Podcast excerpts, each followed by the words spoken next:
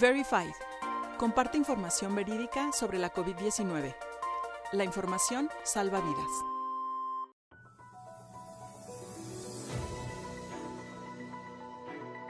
Características de las fake news, parte 1.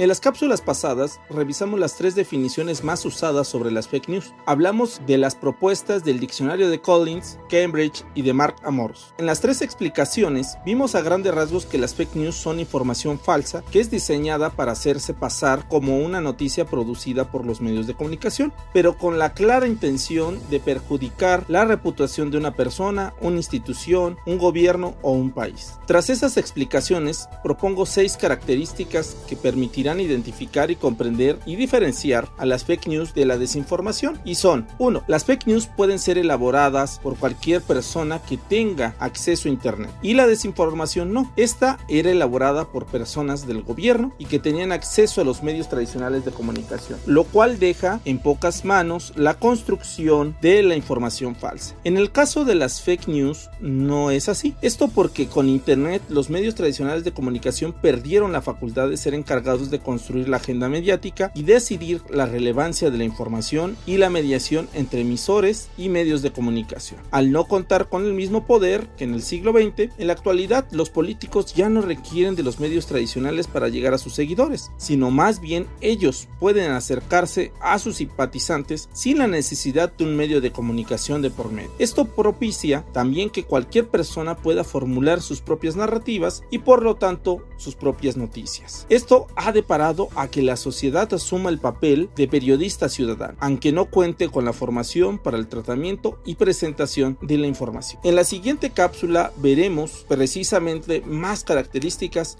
sobre las fake news. Síganos.